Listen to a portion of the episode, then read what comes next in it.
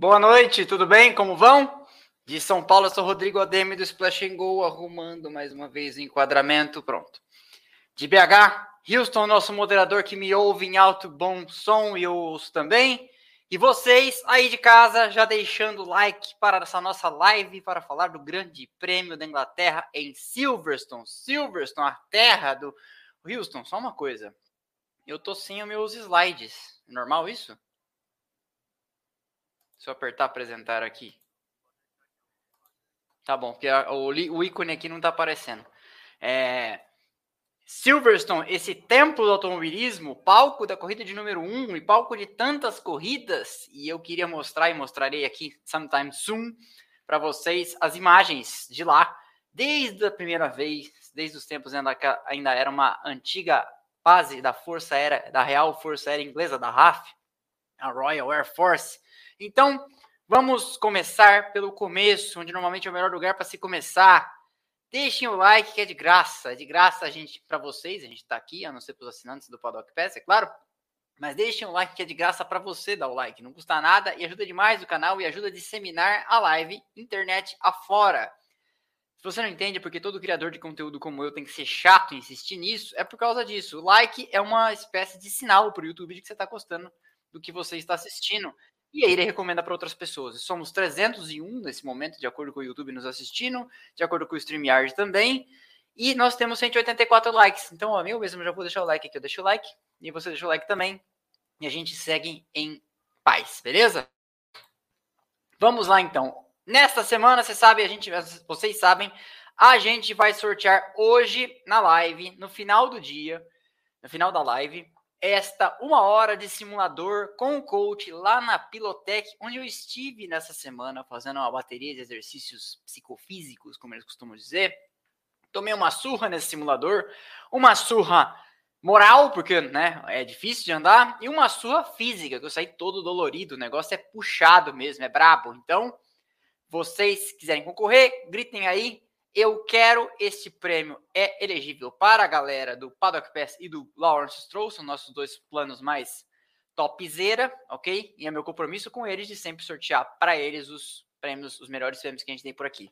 Mas, mas, não acabou. Ao longo de todos os meses do ano, a gente está sorteando dois livros por mês da editora Gulliver. Já foram dois na semana passada.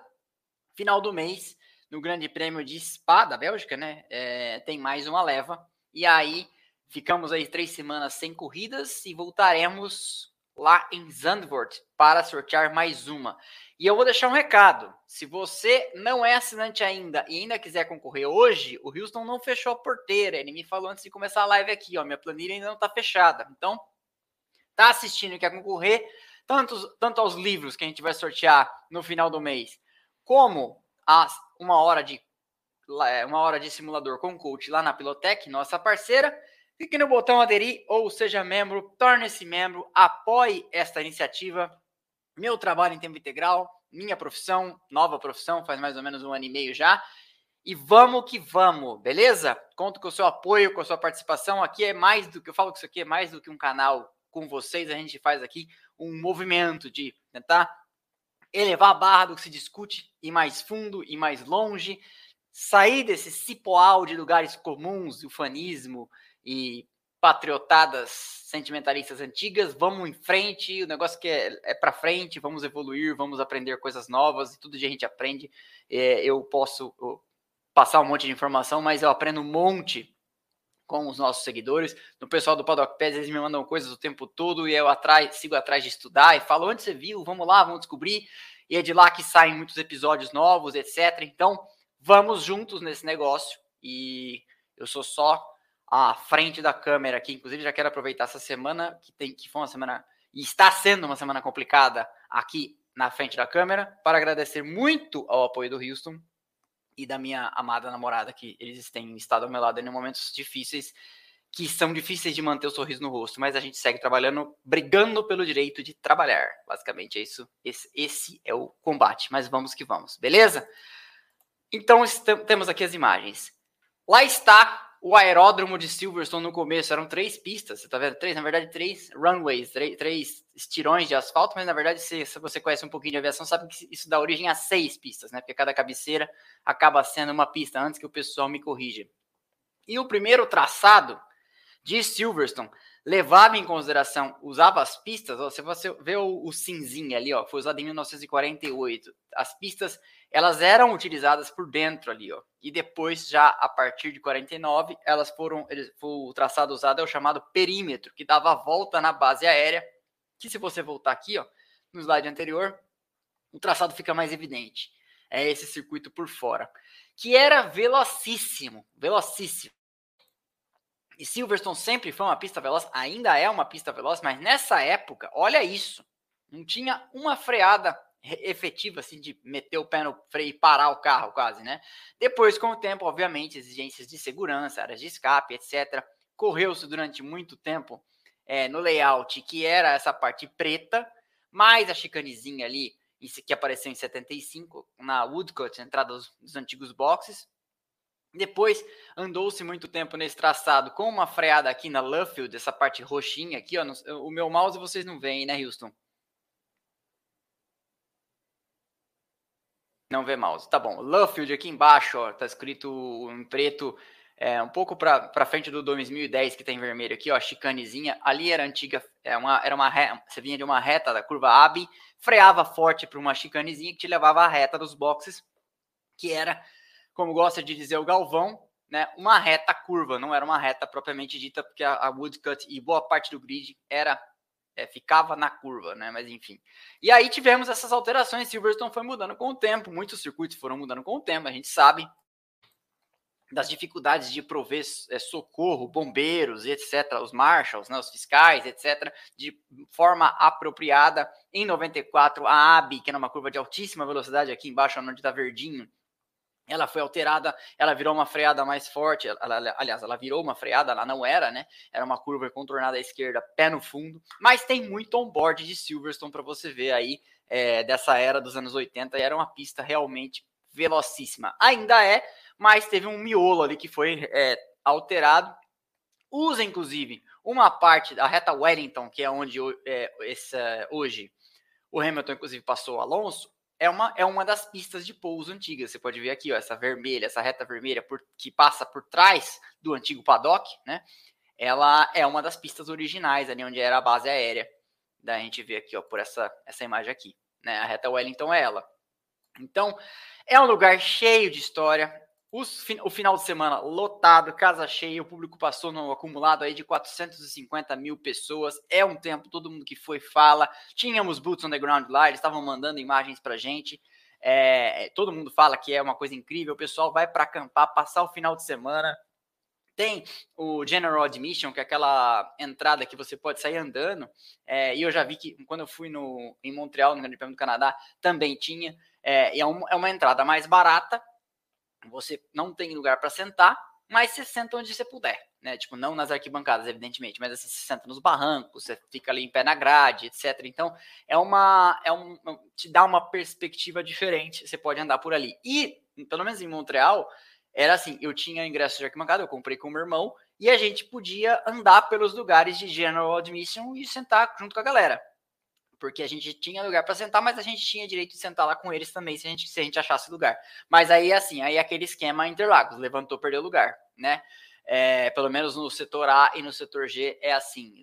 Lembre-se que no vlog que eu fiz no ano passado do Grande Prêmio de São Paulo, eu sentei numa arquibancada do setor M, acho, e chegou alguém e falou: então, eu achava que ninguém respeitava a numeração de lugar e passei vergonha, né? Mas enfim, essa, essa foi a nossa passagem por lá. Antes da corrida, olha quem estava na pista. Vários carros históricos, a gente postou aqui, inclusive. É, e o Button estava com o FW14B do Mansell de 92. Vocês, vou deixar a pergunta aqui. Estou é, olhando para a caixa de comentários, vejo vários amigos assinantes. É, Marcelo Farias, Pablo, é, Galvão MGS, Kleber Massoni, vejo vários, Luiz Eduardo. E aí eu quero perguntar para vocês, audiência distinta. Vocês sabem diferenciar Vou diminuir aqui um pouquinho. Vocês sabem diferenciar o FW14 do 14B? Vocês sabem diferenciar qual que é o carro ativo e qual que não é o carro ativo, o carro passivo de 91? Vou botar a foto aqui no ar e deixo então para vocês a pergunta, tá? No final da, da live, se o Houston tiver visto alguém respondendo apropriadamente aí, ele me conta. Mas então é isso. É, esse o FW14B esteve na pista hoje com o Button. Estiver, tiveram na pista vários outros carros históricos. Tem alguns é, preparadores e reparadores de carro que levam seus carros para Silverstone. Silverstone é uma grande festa. Já transcendeu o estado, estágio de corrida, né? Já virou basicamente um festival. E esse, no próximo final de semana, ou daqui dois finais de semana, tem o festival de Goodwood, que é outro evento incrível que quero ir também um dia. Quero ir com o canal, quero ir é, para fazer conteúdo para vocês. E em agosto, aguardem, teremos coisas interessantes aqui para vocês. É, eu vou fazer em agosto, mas acho que só vou conseguir publicar em setembro. Mas aguardem, porque a gente vai postar coisas de lá. Vamos ao que viemos. Vamos falar da corrida. E aí, deixa eu ver se alguém respondeu sobre a FW14 e 14B. Eu nunca consegui identificar a diferença de um para o outro, disse Marcelo Farias. Carro ativo e carro passivo. Hahaha. o Amon, é isso aí que é. Eamon ou Amon, não sei. Vou fazer o quê? Não pode usar ativo e passivo? Enfim. A diferença é o B, disse Paulo Jacob. Não, meus caros, existe uma diferença. Eu vou voltar aqui, ó. Existe uma diferença visual e ela tá fácil de ver. Mas aí depois, se alguém tiver respondido certo, o Houston me fala e eu volto é, para mostrar aqui para vocês e explicar o que, que é, tá? Vamos lá. Largada hoje e, né, surpreendendo muita gente. Lando Norris pulou na frente, tomou a ponta do Max Verstappen e Oscar Piastri por muito pouco também não fez. A gente tem que lembrar que nesse final de semana já vínhamos sendo surpreendidos aí pelo ritmo consistentemente forte da Williams, não da McLaren, consistentemente forte da Williams no, TL1, TL2, TL3, o Albon andando lá em cima o tempo todo. E aí, na classificação, quem nos surpreendeu foi a McLaren, colocando os dois carros no top 3. E o Oscar Piastri, que muita gente já tinha me perguntado aqui, se é fogo de palha, se não é fogo de palha, na primeira oportunidade que teve de andar com os grandões, né, de andar com, vamos dizer assim, de andar com os adultos lá na frente, não fez feio. Fez uma excelente participação, foi para cima do Verstappen na primeira volta. A gente sabe que o ritmo da Red Bull é muito superior e a gente sabe que aquela liderança do Norris, ela, ela ia evaporar como aquele segundo lugar do Senna lá em 93, que tem aquela homérica briga dele com o Prost, depois dele com o Schumacher, quem estava assistindo aquela corrida e tinha um pingo de realismo correndo nas veias, sabia que aquilo não ia se sustentar, porque o carro dos dois que vinham atrás era superior. Carro a carro, a McLaren se equivalia, vou falar um, né, falar aqui uma, uma heresia, mas carro a carro, a McLaren equivalia já o MP48 com o FW15C do Prost, mas eles tinham 80 cavalos a menos de potência. Tanto que nas pistas mais travadas ele chegava mais perto. Ele tinha uma aerodinâmica, equilíbrio de chassi, uma, uma eletrônica muito boa, já tinha uma perspectiva muito boa, controle de tração, etc. Igualzinho ao Williams. A McLaren Tag fez um excelente passo adiante. Mas 80 cavalos a menos, meu é 10% quase, chega a ser mais na época, né, de força. E aí o Senna não conseguiria de jeito nenhum segurar aquela, aquela liderança, como o Norris hoje não conseguiria sustentar e, e não conseguiu, né, mas o fato é que é, o, o, eles, a McLaren fez uma grande exibição, maximizou, fez muitos pontos hoje, é, e, mas foi um resultado incrível para ele, para eles, é que a gente for falar da, da tabela de pontuação de construtores, a gente já fala. Estou vendo passar um monte de coisa aqui sobre FW14B. É, o Marcelo Farias falou, parênteses, visualmente a FW14 apresentava algumas diferenças sutis em relação ao FW14, mas ninguém está falando o que eu quero efetivamente ver, e está visível naquela foto, tá? Então, se depois o Houston vai ter filtrado aqui, eu vejo as respostas se alguém acertou, tá bom? Continuando. O Norris, então, foi abrindo uma, né, tentando sair do DRS ali, é, antes dele ser liberado, e o Piastri brigou com o Verstappen na primeira volta. O, o, Verstappen conseguiu controlar a situação e partiu na cola do Norris, né? Foi atrás dele, e assim que foi liberado o DRS, fez a ultrapassagem, abriu e foi embora. Né? Essa foi o resultado. E aí, nas voltas subsequentes, o Hamilton, que tinha perdido posições na largada, começou a se assanhar para cima do Alonso. E a gente tinha um grid interessante com as Ferraris na frente é, do, do, é, as duas Ferraris, é, Leclerc, Russell, Sainz, Aí depois Alonso, Hamilton, dá para ver aqui nessa foto, e os, as duas McLarens, né, indo embora. E era estranho, porque eu imaginei que seria uma coisa assim, igual quando a Haas se classifica muito bem no top 10, ou a própria Williams, a gente fica aqui roendo as unhas, imaginando, pô, agora eles vão vir caindo para trás, porque quando começa o long run de corrida, eles não conseguem se segurar, né? Mas não foi o que aconteceu. Eu achei até é, impressionante essa, essa, essa questão, porque se você for olhar, eu tinha notado o, em dado momento, ali no começo da corrida, o Piastri tinha aberto 3.8 para o Leclerc. Eu falei, ah, é porque o Leclerc está tendo que se defender do Russell, não sei o que tal. Na... De repente tinha aberto para 4.4, de repente para 4.6, de repente para 4.8, ou seja, era um ritmo de corrida consistente. O carro da McLaren estava solidamente andando mais que o da Ferrari, o que surpreendeu com certeza a muitos. Eu tinha aqui colocado a ordem mais ou menos que eu tinha imaginado na, das equipes, que eu falei na, na sexta e no sábado. Eu acho que a ordem ali da briga pelo P2 né, está Ferrari, Mercedes e Aston Martin, lembro disso claramente. A Ferrari tinha um carro mais rápido que o da Mercedes hoje, mas a Ferrari se deu muito mal com a estratégia, porque ela tinha parado os dois carros e entrou o safety car. E aí o que aconteceu? Numa, ela tomou um undercut real, puro e simples do Russell, né? O Russell acabou dando-se melhor porque o Leclerc voltou de pneus duros mal, mas do Hamilton foi uma questão de que o Hamilton, o Verstappen, o Norris e acho que o Piastri não tinham parado. E aí o que aconteceu então? O Hamilton acabou, é, esses quatro acabaram, acabou havendo uma inversão e aí a Ferrari deu-se muito mal. Mas em ritmo, eu acho que a, a Mercedes hoje não teria passado a Ferrari. Mas nos surpreende também como a Aston Martin andou para trás nesse final de semana, né? É, no, no, na classificação no Canadá, eles pareciam também meio opacos, mas na corrida cresceram, tanto que o Hamilton foi ultrapassado pelo Alonso. O Alonso fez uma grande corrida e chegou na frente, né? E segundo, com o Hamilton em terceiro. Eu imaginei que alguma coisa poderia acontecer, mas falei, inclusive, na quinta e na sexta, a grande incógnita é: a McLaren consegue se segurar? Na, na sexta, não sábado, falei no sábado. Será que a McLaren consegue se segurar? E a Aston Martin, como é que vem? Pausa para água.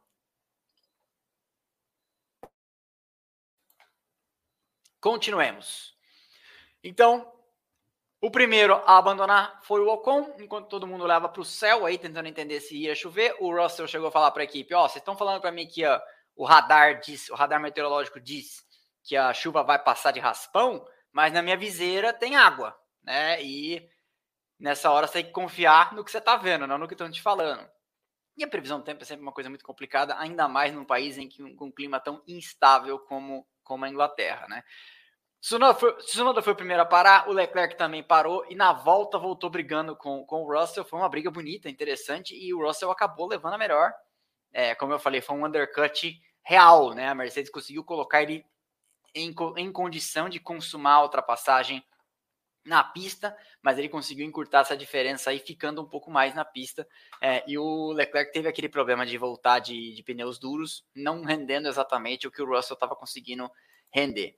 O Magnussen quebra, causa o virtual safety car. O Magnussen quebrou também na, na semana passada, né? Não, desculpa, na, na, na sexta-feira, foi isso? Foi, não, no sábado. O Magnussen quebrou na classificação. Foi, primeira, foi uma bandeira vermelha ontem na classificação, né? Motor Ferrari deixando ele a pé. E aí depois ontem a gente tinha achado que tinha sido um motor Ferrari com o Bottas também, e não foi um motor Ferrari com o Bottas, né? Foi um problema de combustível mesmo. O Bottas estava sem gasolina e foi desclassificado da classificação, e aí teve que correr lá sob apelo, né? É, não conseguiu fornecer aquela amostra de um litro de gasolina, não tinha nada. O pessoal do Paddock Pass falou, né, que era só conseguiram pegar 90 ml, uma coisa assim, acho. ADM, boa noite. Você também enxerga o Sainz na Red Bull? Não. Depois a gente fala disso. Guarda a pergunta dele aí, Houston. Depois eu respondo. Continuando. E aí, então, tivemos o safety car, né? Que, que, que foi um virtual safety car que foi promovido a safety car. E aí deu-se muito bem quem conseguiu parar. E a Ferrari, percebendo que tinha feito besteira com o Leclerc, chamou ele de novo. Porque ele tinha, ele tinha voltado de duros. E aí eles colocaram né, trocaram a borracha porque perceberam que aquilo ele seria presa fácil numa relargada. Estava sendo muito difícil switch on, né? Ligar os, os pneus, fazer os pneus é, chegar à temperatura ideal. E aí nós temos que ressaltar o mérito do Norris e se segurar na frente do Hamilton naquele momento de relargada, que o Hamilton foi para cima dele com pneus macios, ele tinha duros, então a hora de, de reagir, se defender, é, da relargada fica complicada quando você tem duros e o cara de trás tem macios num carro que o da Mercedes, teoricamente, é melhor que o da McLaren. Talvez não nesse final de semana, né? Mas é uma grande surpresa para nós. Vamos ver como que a McLaren. E eu quero falar disso mais tarde é, na, nas perguntas, mas a, como a McLaren se, se, se desenvolve daqui para frente. Porque se tem alguém que começou mal esse ano, perdendo o diretor técnico, já publicamente admitindo na inauguração, né, no lançamento do carro, que as coisas estavam todas erradas, etc., é a McLaren. E esse, esse avanço deles na Áustria, consumado mais fortemente nesse final de semana, é uma excelente notícia. Porque, e quem deve estar chorando com isso é a Alpine, que perdeu os dois carros hoje, justo hoje, né? No dia que a McLaren vai lá e mete um segundo e um quarto lugar, uh, que poderia ter seguido um segundo e terceiro, mas essa, essa é a história. Depois a gente fala da, dos construtores, acho que tem bastante coisa para a gente mudou muita coisa do Canadá. Do Canadá não, mudou muita coisa da Áustria para cá. Então acho que a gente tem que digerir juntos esse monte de esse monte de informação. Mas o Norris teve esse mérito, então, de conseguir se segurar na frente do Hamilton aí naquela primeira, primeira volta e meia, quase duas voltas, que é crucial até conseguir elevar a temperatura dos pneus duros, né? E ele conseguiu fazer isso. E aí ele, de repente, ele conseguiu tirar o Hamilton da zona de DRS dele Aí ele tomou aquela, acho que nesse afã, inclusive, de escapar do Hamilton, ele tomou uma advertência, uma bandeira preta e branca, justamente por limites de pista, que, inclusive, é, vamos pausar aqui e fazer uma reflexão, porque se eu deixar para o final, às vezes eu esqueço. Precisamos conversar sobre essa história de limites de pista. É, eu tô longe de ser tiozão sadosista achando que tinha que ter um fosso com crocodilos lá, ou o Copa do Super Mario com bolas de fogo, etc. E existe um, um, um, debate muito importante, alguém precisa falar, e eu não vi ninguém no Brasil falando que é. Os circuitos, Red Bull Ring, Silverstone, etc., eles funcionam, Interlagos também, eles funcionam o ano inteiro. E a Fórmula 1 está lá em apenas um final de semana do ano. Colocar as superfícies de brita custa dinheiro, porque custa para implantar e a brita ela é economicamente mais chata de manter, porque uma, uma superfície de asfalto ou de cimento é uma superfície de asfalto de cimento, só precisa pintar, né? Mas a brita, você deixar um tempo lá, começa a crescer mato. Então você tem que monitorar, etc. Ela tem que estar sempre bonitinha, penteadinha, etc. Isso custa. E não é só isso. Custa para os outros 51 finais de semana custa para os outros 51 finais de semana do ano, porque tem track day, tem outras categorias, algumas desses, alguns desses circuitos recebem moto, como por exemplo o Red Bull Ring recebe a MotoGP, e o que acontece? Brita não é bem-vinda para MotoGP, porque faz os caras saírem capotando. Então, asfalto ou cimento é melhor porque os caras vão escorregando e perdendo velocidade e a moto não sai dando cambalhota. Então, existe esse problema, porque os circuitos, eles têm que operar de maneira rentável o ano inteiro. Por exemplo, Spa vive na periclitância financeira de não conseguir bancar a Fórmula 1.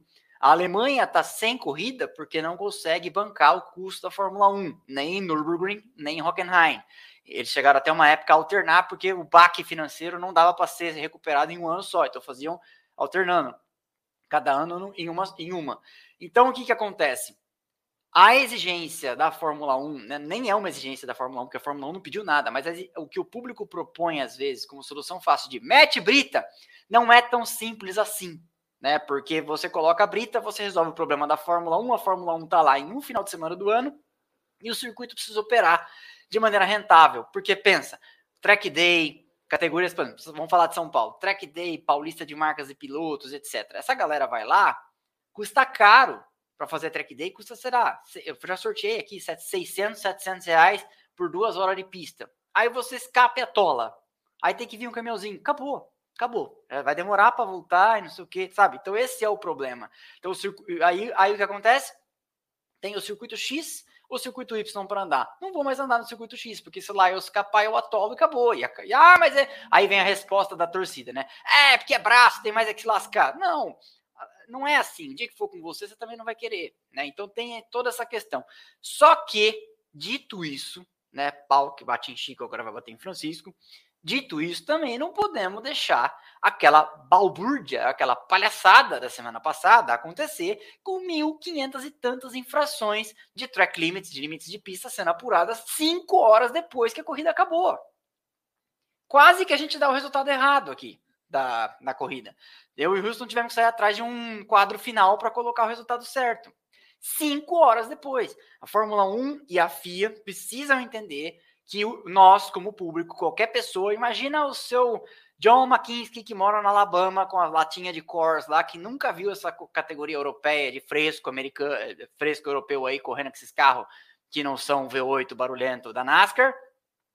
Acabou, quem ganhou? Verstappen. Quem foi o segundo? Fulano. Quem foi o terceiro? Beltrano. Desliga a TV.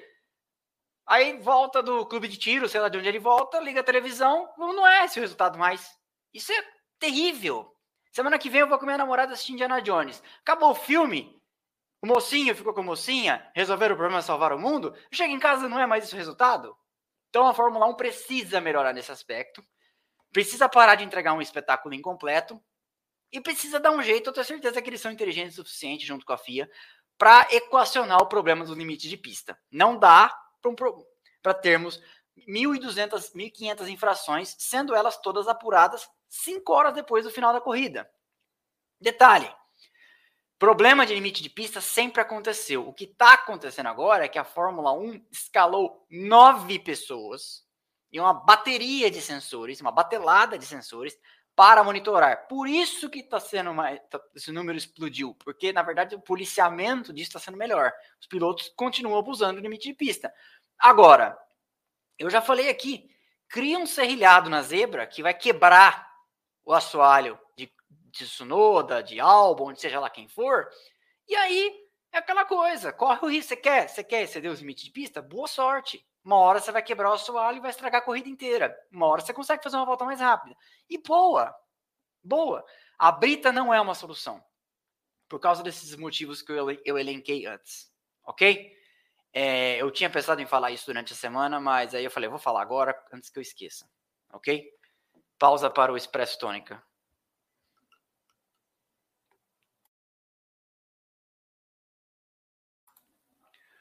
Vamos lá. Relagado então. E aí, mais ou menos tudo continuou como estava. E o Verstappen vence a nona corrida do ano. Décima primeira vitória da Red Bull na temporada, igualando um recorde da McLaren de 11 vitórias também que eu desconfio que seja em 1988, né? 11 vitórias consecutivas deles. E Norris em segundo, Hamilton em terceiro, num excelente dia de, de estratégia aí da, da Mercedes, que conseguiu mais uma vez. Eu sempre falo aqui como a Mercedes consegue fazer muita limonada com menos limões, por exemplo, que a Ferrari. A Mercedes pode ser considerada uma vencedora hoje, porque não tinha ritmo para chegar na frente da Ferrari e chegou, né? E chegou com os dois carros. Né? Então, é interessante isso. Mas, assim, domínio acachapante da Red Bull. É, alguém mandou um print no grupo Paddock Pass de alguma pessoa se descabelando em alguma rede social da vida aí, falando de carro ilegal. É, e eu quero também falar outra coisa sobre isso. Quando alguém fala uma coisa dessas, sem não ter entrado na sala dos comissários, sem nunca ter entrado na garagem, eu também nunca entrei, mas eu não falo, né?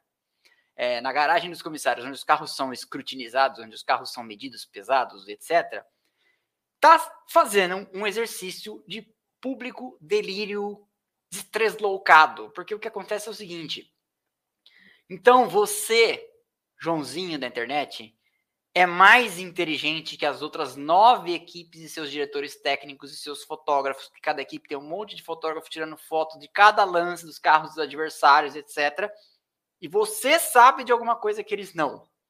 Foi, por exemplo, assim que falavam do motor da Mercedes em 2021 aqui no Brasil. Foi por isso que estão falando agora do carro da Red Bull. O carro não é ilegal. As plantas dos carros são submetidas à FIA. Isso é feito antes do carro ser lançado. Cada vez que aparece uma atualização que a gente vê o Albert Fábrica, Fábrica tirando foto e a gente posta aqui, não sei o quê, a FIA já sabia daquilo antes de ir para a pista, porque eles têm que mandar as plantas tá? Então, Joãozinho na internet, esse negócio de carro ilegal que só você percebeu, eu nem sei quem foi, eu nem cheguei a clicar. Alguém falou lá no grupo e aí me veio a ideia. Isso é um delírio. Isso é um, como diria Fernando Collor, um devaneio, um sonho de uma noite de verão. tá? Não existe carro ilegal correndo, a não ser uma coisa muito estapafúrdia que tá lá por baixo dos panos e quando for pega, vai gerar desclassificação, vai gerar punição, motor ilegal da Ferrari em 2019 e etc, tá? Eu já fiz até inclusive um vídeo sobre as trapaças e coisas assim, tá? Só para deixar as coisas bem pontuadas aqui. Mas o Verstappen vence então, e aqui temos o resultado da corrida. Uma hora, 26 minutos, sete, não, isso aqui é o tempo de, isso é o tempo de corrida, né? 26.720, é isso, Houston? Não, isso aqui é, isso aqui é a classificação, né? Tá errado. Hum, tá errado esse slide. Você consegue por, fazer outro aí? É porque isso aqui é, o, é só o resultado do grid. É, da quali. Tá, vamos, vamos continuar então. Bom, eu vou, eu, vou, eu vou usar os outros slides então, enquanto isso. Aí você faz uma cópia dessa, pode ser? Então tá bom, então depois a gente volta aqui. Assim está, vamos pular, vamos falar do, do, resultado do campeonato de pilotos. Assim está o campeonato de pilotos no momento, nesse ilustre momento nosso. E vou aproveitar para pedir like. Você já passou a, a régua nos assinantes no, no, no sorteio? Ainda não? Posso pedir para. Ok. Ó, o Houston ainda não fechou a porteira. Portanto, se vocês quiserem assinar o canal para concorrer a uma hora de simulador lá na Pilotec, ainda dá tempo. Ok? Você clica aqui no botão aderir ou seja membro, entra pelos planos Paddock Pass ou Lawrence Stroll, contribui com o nosso maravilhoso movimento e concorre a uma hora para ir lá tomar uma pancadaria. Ó, faz alongamento nessa, nessa articulação aqui, viu? Porque você tem que catar com força o volante e aqui dói. Dói. Porque a gente não tá treinado, a gente não tá acostumado. Mas eu vou, já vou avisando quem avisa, amigo. E faça alongamento antes de sentar lá, porque o bicho é brabo. Ah, outra coisa, parte posterior da coxa, porque você tem que bater o pé no freio. Aliás, deixa eu contar uma coisa, não tenho de contar enquanto o Houston arruma esse slide. Eu fui lá correr, é, fazer o simulador tal. Mas antes de fazer o simulador filmando, eu fui na semana anterior para combinar com eles. Pô, o que, que a gente vai fazer? Tá, umas ideias pro episódio e tal. E eu andei um pouco no simulador. E aí eu tenho que bater. Eu já sabia que você tinha que pisar forte no pedal, mas eu falei, ah, não vou quebrar o negócio dos caras, né? Mas não, tem que pisar com força mesmo. E aí eu tava pisando e freava no 100 metros e passava quase reto do resto do Senna, conseguia contornar, mas quase rodando, saindo de traseira. E, e passava, e quase passava, e quase passava. O cara falou assim: ó, para o carro na reta. Para. Pisa no freio com a força que você está pisando, mas olhando para o sensor. O sensor ele faz meio que tipo, ele vai de zero, ele enche assim, sabe? Aí eu batia o pé com toda a força no sensor, o sensor fazia assim. E tava indo a 62%. Ele falou: tá vendo? Você tá freando assim. Você tem que bater com 100% de força, senão você não vai frear na placa de 100 metros, você não vai conseguir parar o carro nessa cena. falei, então tá bom, né? Aí na volta seguinte meti o pé com toda a minha força e aí consegui parar o carro nesta cena. Aí você começa a pensar algumas coisas. Um, na terceira volta fazendo isso aí, porque aí você freia assim, nesta cena, no lago, depois você dá uma dessa parecida no Laranjinha e na, na, é, na, e na junção. Né? Na entrada do Laranjinha e depois na saída ali no, antes do Pinheirinho, você dá uma mais forte e lá em cima na junção. Como será fazer isso a corrida inteira? Porque começa a doer a parte posterior da coxa, porque você tá, né? E, e como eu tava sem cinto, se você assistiu o vídeo que eu fiz na Pelotec, eu, eu até subo, porque na verdade eu, você tá trepando em cima do pedal, você tá jogando o seu peso em cima do pedal. Quando você tá amarrado, você não tem essa faculdade. Né? Você tá amarrado é, é só a força mesmo do leg press ali no pedal do freio. Eu fiquei imaginando como é que é esse esforço físico a corrida inteira. E mais, como que é dar uma porrada dessa no pedal com jeito? Você tem que meter o pé no freio, mas você não pode meter o pé no freio também de maneira estúpida a ponto de travar, né? Então é realmente complicado. Você tem que bater e vir soltando. Então você dá a carga 100% e depois você vai aliviando. E aí, para ele não bloquear as de trás, porque o carro tende a, a dive, a afundar o nariz no chão, e as de trás vão dar uma erguida, né? Não erguida, vocês entenderam. Vou perder um pouco de pressão na traseira. Tá pronto aí? Então vamos lá. Resultado da corrida, agora sim. Uma hora 25 e 16, rápida a corrida, bem rápida. E é engraçado isso, né? A Fórmula 1, querendo ou não, ela está conseguindo deixar as corridas mais rápidas. Era um objetivo da Liberty, chegou a pensar em diminuir para 250 km a distância das provas. E sem precisar fazer isso, sei lá eu como, as corridas estão em média tendo no máximo uma hora e meia, né? Então acaba tendo que o acaba sendo que o programa como um todo ele tem ali as duas horas que a TV, vamos dizer assim, aceita, né? Mas esse é o resultado, então. Verstappen em primeiro, Lando Norris em segundo, 3.7 atrás. Aqui essas diferenças, obviamente, elas são achatadas por um safety car a 15, 16 voltas do final, né? Lewis Hamilton em terceiro, é, a 6.7, ou seja, 3 segundos inteiro atrás do, do Norris. Realmente não teve pique para alcançar, para andar junto, né? O quarto, Oscar Piastri, grande exibição dele. E olha a pontuação da McLaren, né? Faz 27 pontos. Acho que a McLaren com certeza não tinha essa pontuação no total aqui é, do, do ano. Fácil a gente ver isso já já. Mas enfim. O Piastri então faz 12, o Russell faz 10, é o quinto, Sérgio Pérez, o sexto marca 8 pontos, aí depois o Alonso, o sétimo, Albon, o oitavo, marca 4 pontinhos excelentes, né, para o Williams.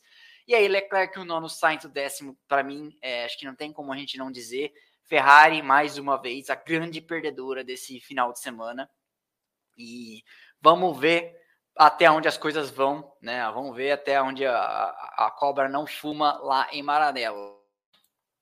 Virando, não, virando a página, ainda não. Décimo primeiro, para você ver como a Williams estava bem. O décimo primeiro foi Logan Sargent. É o melhor resultado dele no ano. Mas esse resultado deve-se à, punição, né? O Stroll tomou 5 segundos de punição. O Stroll tá aqui, ó. Cadê o Stroll? Ué? Cadê o Stroll? Décimo segundo. Décimo terceiro, Albon, Bottas e outros no Davis. Cadê o Stroll? Eu não tô vendo? Uai, tem alguém repetido. É. É, mas o Stroll tava, ele tava em 11 primeiro e aí ele tomou uma punição. Peraí, eu não tô conseguindo. Alguém, alguém deve estar tá vendo. Ah, não. O Albon tá em 13 terceiro. De novo. Houston, esse slide é o de pontos. Peraí. Agora, a, a, tá? Temos um problema aqui. Nós estamos com um slide de, de corrida e aí ele pulou por de pontos. Eu não tô com. Tá, é, então tá. Não temos a segunda parte, né? É. Mas o Stroll estava em 11 e, e o Sargent estava em 12, até aí eu lembro. E aí o Stroll tomou uma punição de 5 segundos por dar aquela ombrada no Gasly. Ele já tinha ficado sob investigação quando ele ultrapassou o Gasly por uma, uma ultrapassagem por fora na Stow, que acabou não dando nada, né? Mas o fato é que também tomou punição, mas não vai mudar coisa nenhuma, porque ele estava fora da zona de pontos. É, deixa eu ver se a gente tem essa tela no outro, na outra apresentação. Não tem, que aqui é o quali. Estamos sem. Ah, está carregando ela aí? Tá bom. O resultado da. Tá, tô indo lá. 19? Beleza. Não. 17, 18, 19. Aí. Ah, então tá aqui o resultado. 13 terceiro para o Huckenberg, 14 quarto para o Stroll, como eu falei. Eu, eu, cheguei a falar no Twitter que ele ia cair para 13 terceiro ou 14 quarto. Aí o 15 quinto para o Joe, 16 para o Tsunoda, 17 para o De Vries, cada vez mais aí na Berlinda, né? Isso porque ele tá andando em circuitos agora que ele já tinha andado. Que isso, inclusive, é, é uma desculpa que estavam dando para o desempenho ruim do Sargent e do De Vries. Ah, eles andaram de Fórmula 2 e a Fórmula 2 na época desse ano andou lá em, em Albert Park, né? Mas a Fórmula 2 não andava é, em Albert Park até pouco tempo atrás. Então, ah, temos que dar um desconto, algumas das pistas eles não andaram, etc. Mas agora já acabou isso. Eles estão andando em várias pistas que já andaram, que já andaram bastante, né? Por que, que a McLaren fez 30 pontos hoje, não 27? Que é 18 com 12, é verdade, está certo. É, eu tava olhando a pontuação de um e falando a pontuação de outro.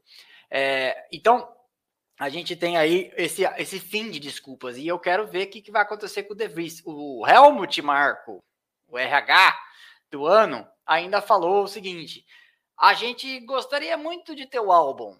Ele falou sobre o tema, só que o álbum está amarrado com a Williams até o final de 2025. Então, eu acho que se o álbum está amarrado com o Williams até o final de 2025, é, isso pode ser uma boa notícia para Sérgio Pérez, porque se ele for vice-campeão e não, não brigar dentro da equipe, por que, que a Red Bull vai fazer alguma coisa? A verdade é essa, a gente fica aqui, ah, o Ricardo, ah, não sei o quê. O que, o que a equipe quer dele é que ele seja vice-campeão e não arrume confusão. Se ele conseguir fazer isso, tá tudo certo. O ano passado ele não conseguiu. O ano passado o vice-campeão foi o Leclerc. Mas o ano passado o carro da Red Bull não foi superior, tão superior assim, o ano inteiro. Né? Então nesse ano ele tem que ser vice-campeão. Senão ele vai se enrolar. Agora não sei para que página que eu vou. Para cá. Né? Ah, então tá. De Vries, Gasly, Kevin Magnussen e Esteban Ocon. Ok? Então esse foi o resultado e três não chegaram à final. O Gasly, que ficou meio. Acho que estragou a suspensão naquele toque. O Magnussen, que teve problema de motor. E o Ocon, vazamento de óleo. Ok? Deixa eu ver aqui agora se estamos na, no slide certo. Campeonato de pilotos, é isso aí. Sérgio Pérez, então, que é o vice, né? É, Max Verstappen, 255 pontos, a diferença vai para 99. Sérgio Pérez tem 156, Fernando Alonso tem 137, é, Hamilton tem 121, é o quarto. Sainz segue na frente do Leclerc. Eu estou espantado com isso, porque há muito mais hype em cima do Leclerc, né? E muita gente fala, ah, ontem me mandaram um negócio que é Albon na Ferrari, Sainz sairia. Eu falei, mas de onde vocês viram isso? Ah, porque eu vi num fórum, não sei aonde.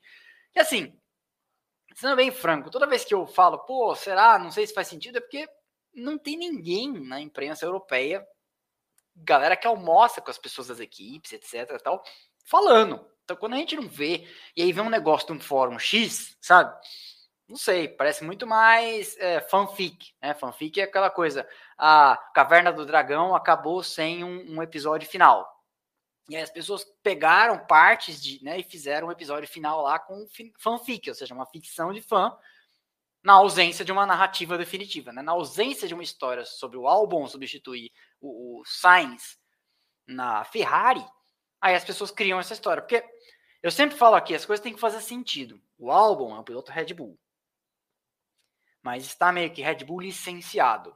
Tem uma história que quem, na verdade, quem banca é a Red Bull da, da Tailândia, etc e tal. Tá lá na Williams, é o cara que a Williams meio que hoje em dia tá apoiada nele, porque o Sargent é pagante, não, não tá indo bem, etc. E pode ser que essa, essa posição seja rifada, inclusive, para Mick Schumacher, para agradar a Mercedes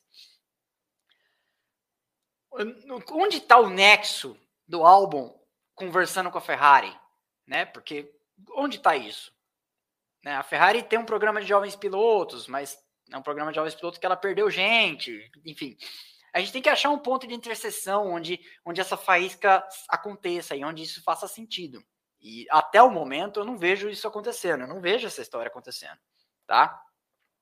Então, Sainz é, tem 83 pontos, Russell tem 82, o Leclerc tem, é, o sétimo tem 74, e aí Stroll tem 44, Lando Norris 42, olha o Norris de McLaren chegando no Stroll. O Ocon tem 31, tá pequeno aqui, o Piastri tem 17 e o Gasly tem 16. Então, a gente vai vendo. A gente tem um piloto é, da McLaren na frente do da frente da Alpine e o outro piloto da McLaren na frente do de trás da Alpine. Isso vai levar a nós a uma conta muito simples, né? Que a McLaren foi, a McLaren ultrapassou a Alpine. Aqui nos pontos ainda, 13 terceiro para Albon, 11, hoje marcou 4, né? Ontem tinha, semana retrasada, tinha feito 6 e tinha 1 no começo do ano. Huckenberg que segue com 9, Bottas tem 5, o 15 depois Jogo 4, Tsunoda 2, Magnussen 2 e 100 pontos aí, os ameaçadíssimos De Vries e Magnus, desculpa, De Vries e Logan Sargent, Logan Sargent e De Vries nessa ordem. E aí, eu já tinha perguntado na semana passada e virou até corte, o seguinte, repito a pergunta, e o De Vries, volta da pausa de verão? Porque nós temos mais duas corridas, mais duas corridas? É, mais duas corridas. Hungria e depois Spa-Francorchamps. E aí temos uma pausa e a Fórmula 1 volta no final de agosto em Zandvoort, no final, no dia, nos dias é, que dia que é? 26 e 27, né? 25, 26 e 27 de agosto. E aí pergunto para vocês, o De Vries volta da pausa de verão? Porque eu já tinha perguntado isso aqui na semana passada na live do Grande Prêmio da Áustria e é, mantenho a, a pergunta. E se, é, e se, se não volta? Quem vem para o seu lugar?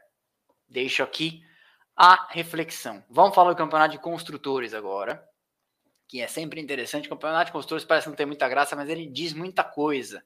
E nesse final de semana nós temos mais uma grande vencedora, a McLaren e a Williams, né? Além da Red Bull, evidentemente, mas a Red Bull 411 pontos, ela tem 208 de vantagem para a Mercedes, que segue vice. Mercedes também estava é, mais ameaçada ali da Aston Martin na semana passada, conseguiu se distanciar um pouquinho, conseguiu dar um respiro aí. Num final de semana que a gente esperava a Mercedes mais firmemente, com ritmo no segundo lugar, mas operando, ela conseguiu algo que seu ritmo não estava correspondendo. Ela conseguiu ficar na frente da Ferrari. Certo? E aí então temos Mercedes com 203, Aston Martin com 181, 22 atrás da Mercedes, a Ferrari tem 157, 24 atrás da Aston Martin. Olha a diferença da Ferrari já para o segundo lugar né, no campeonato de construtores. Aí temos um grande degrau, a McLaren passa a Alpine, faz então vai, 30 né, pontos hoje, vai para 59 pontos. A Alpine fica com 47. Eu imagino o clima na Alpine, onde o chefe já deu uma, uma ensaboada em todo mundo tempos atrás, falando que a equipe não estava correspondendo ao investimento. E deixa eu fazer uma pausa aqui para falar de 1.220 pessoas nos assistindo. Eu gosto sempre quando passa de mil, fico feliz tal, mas tem 728 likes. 728 likes significa que tem pelo menos um terço, dois terços quase, né? É, pelo menos metade, 40%. Vai, vamos falar, fala, fala. 40% que não deu like. Então deixa o like. Aí, já saltou, 753. Mas vamos lá, acho que a gente consegue chegar em mil, hein? Fácil aí. Tem uma galera que tá aí só coçando o sovaco, para não falar outra coisa, e não deixou o like. 806, muito bem, vamos lá, deixa o like. Enquanto isso, eu vou dar um, um, um gole aqui no meu Expresso Tônica.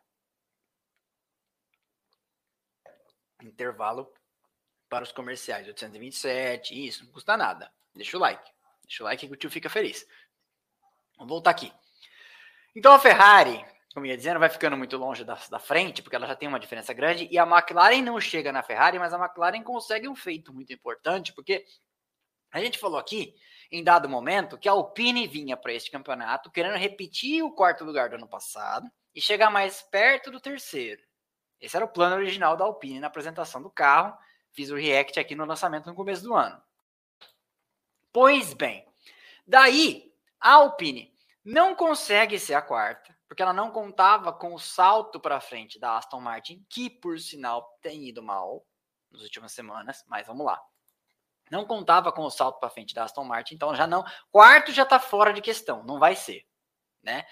Ah, mas tudo bem, tem uma desculpa para o conselho da empresa. É que a Aston Martin nos passou, embora quem quisesse ter dado esse salto esse ano para ser né, o que a Aston Martin está sendo, com certeza, no sonho encantado lá do Lohan Ross e do Ottomar Family Guys Hour, fosse a Alpine. Não foi. Tá bom, vai. É a vida. Quinto lugar, vamos ser quinto, beleza. Vem a McLaren, aparece com um carro atualizado, que o Norris já foi bem na semana passada. Nessa semana atualiza também o carro do Piastri, que vai muito bem também. Temos que fazer justiça aqui. Quando alguém vai mal, vai mal. Quando vai bem, a gente tem que elogiar. Piastri foi muito bem na sua primeira temporada. E aí, agora, a Alpine, num dia de double abandono, vê a sua adversária, que era sexta, virar quinta e ela cai para sexta. Não é que ela vai ser ultrapassada pela Alpine, mas ela está 12 pontos atrás da McLaren no momento. E não é fácil inverter essas tendências, porque agora nós temos a McLaren com uma autorização que foi bem, e nós temos a Alpine tendo que catar, dar um jeito aí, porque assim, vamos dizer, daqui até o final de agosto, meio que o que as tendências vão começar a se congelar. Então, assim, a Red Bull já é virtualmente campeã de construtores. A Mercedes fez uma atualização na Espanha, trouxe atualização agora e disse que traz uma última antes da pausa, que vai ser ali ou Spa ou Hungaroring. E aí vem aquela questão: vai quem vai ser a, a segunda? E, né, porque nós temos Mercedes, Aston Martin e Ferrari. E depois começa a discussão quem vai ser ali na briga entre Aston Martin, desculpa, quem vai ser ali na briga entre Alpine e McLaren a melhor. A McLaren acabou de atualizar o carro, vai conseguir desenrolar mais algum, algum desempenhozinho, porque vai entendendo melhor o que trouxe, né? Então tem ainda Hungria e Spa-Francorchamps, que deve ser uma pista boa para eles, porque foi aqui, né? Eles andaram muito bem em reta nesse final de semana, devem andar muito bem em reta também em Spa, que também tem curvas de alta. Então, assim, quem foi bem hoje tem uma grande chance de ir bem em Spa. E a Alpine? que tinha atualizado o carro também, que tinha tomado bronca do chefe, que tinha conseguido pontuar e por três ou quatro corridas seguidas andar com carros no top 5, fez um pódio com Ocon em Mônaco, etc. De repente é pega nesse contrapé. Então essas tendências elas vão agora se perpetuar, porque vai voltar da pausa de verão e já é hora de pensar em 2024. O que foi, foi, o que não foi, não vai, o que não, não vai ser mais, né? O que foi, foi, o que não foi, não vai ser mais. Então, tem todas essas questões. É... Quem garante com certeza? Nilson J. Strauss, quem garante que, e tem certeza que o carro do Pérez é igual ao carro do Max? Eu não tenho certeza. Tá, e aí? A ação da Fórmula 1 vai cair amanhã por causa disso? Todo mundo fala isso. Todo mundo põe em suspeita essas coisas. Você vai dizer que o então que o Pérez está sendo sacaneado e que o Verstappen é um pilantra, que se com carros iguais ele ia ganhar. Ah, meu Deus do céu, né? Vamos, vamos, vamos superar essa discussão tati-bitati, vamos superar essa discussão de, de jardim da infância sobre Fórmula 1. As equipes, eu já fiz shorts sobre isso, elas têm todo o interesse que seus dois carros andem bem. Para que, que ela vai sacanear o cara? Menos pontos, menos dinheiro. Dinheiro. Tá? Nos construtores, etc porque tem bonificação por vitória, os mecânicos ganham bonificação. Então, assim, tem um monte de coisa. Aonde está interesse? Ah, houve algum caso de, de pilotos sendo prejudicados ao longo da história? Claro que houve, mas não é assim. Tá? O Felipe Nasser foi prejudicado, o Barrichello foi prejudicado, mas o Barrichello não foi prejudicado com equipamento. O Barrichello foi prejudicado em estratégia, mandar deixar passar, etc. Ele nunca falou. Marco Weber nunca falou. Ninguém, esses caras nunca falaram que não, me deram equipamento pior. Meu motor tinha 20 cavalos a menos. Então, assim, é importante superar esse tipo de infantilidade.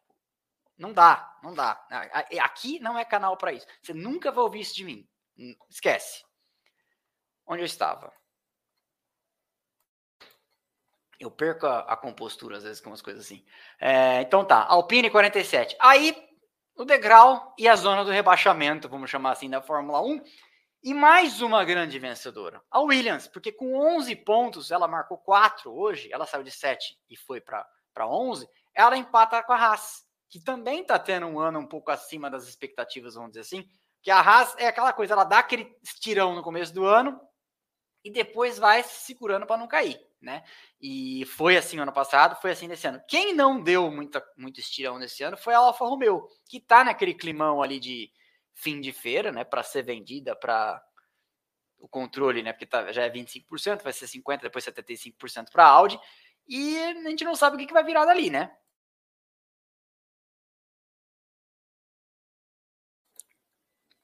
A gente tem uma equipe, no, no caso da Alfa Romeo, que perdeu o team principal dela para a Ferrari, Frederic Vasseur, trouxe da McLaren o André Seidel para ser CEO, trouxe o James Key para ser diretor técnico de lá, mas parece que é um processo de reconstrução na Alfa Romeo para que vai virar Sauber, que depois vai virar é, Audi. É um processo de mais longo prazo. E aí, em última, a Alpha Tauri com dois.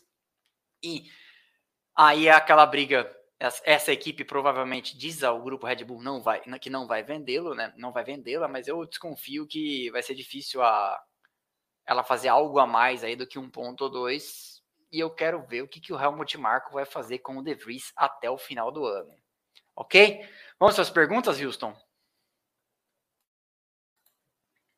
E você me avisa para eu, eu chamar pela última vez aí o pessoal para assinar o canal quando você estiver perto. Ó, nós vamos encerrar Vamos passar aqui a régua, a guilhotina, para os assinantes que entrarem nos grupos Paddock Pass e Lawrence Stroll. Depois eu pego aqui o Gustavo Fávaro, salva dele aqui, que eu vou explicar como é que faz o drink, tá? É... Paddock Pass e Lawrence Stroll assinando agora para concorrer a uma hora de simulador lá na Pilotec, uma hora de porradaria lá no simulador para nunca mais falar que piloto é bunda mole, para nunca mais falar que é fácil, que na tempo do Senna que era difícil, etc. É embaçado, embaçado. E olha que é, eu nem andei tantas voltas. Se eu andasse mais, acho que ia ficar moído. Então, quem já falou eu quero, não precisa falar de novo. Quem não falou, fala, tá? E vamos lá. É, estamos aguardando aí Vocês nem começou, mas já deixa a minha opinião. Espero que não seja fogo de palha o que a McLaren fez hoje. Sei que é cedo para saber, mas qual a sua opinião, ADM? E o que o Claudio Mir acharia disso? Peraí. Peraí aqui pro Claudio Mir. O Claudio Mir falar. Eu tenho que pôr os óculos dele. Cara, eu comprei isso aqui numa loja na rua paguei 50 conto. Eu, eu não consigo ficar muito tempo com esse óculos, começa a me dar dor de cabeça, mano. Começa a, começa a lacrimejar. É, tanto que quando eu gravo depois, nossa, é a última coisa que eu faço, porque se depois que eu gravar, o Claudio Mir tiver que gravar outra coisa, eu não consigo ler o teleprompter. É, olha, eu espero que não seja fogo de palha também. A gente tem aí uma, uma questão que é o chamado desempenho track sensitive, o desempenho que depende de pista. Então, você vê, a Mercedes foi bem na Espanha, não dá para dizer que foi mal hoje, porque é um circuito com as mesmas características. Então, a gente estima que a Mercedes deve ir bem em Spa, a Mercedes deve ir bem em Austin. Talvez Interlagos, né? São tem longas retas e trechos twist, né, que eles chamam, é, tre trechos de, por exemplo, o primeiro setor em Austin parece muito o primeiro setor, o, o antigo primeiro setor de, de, Silverstone, que agora é o terceiro setor da Beckett's e da Maggots antes da a, a reta do hangar, né?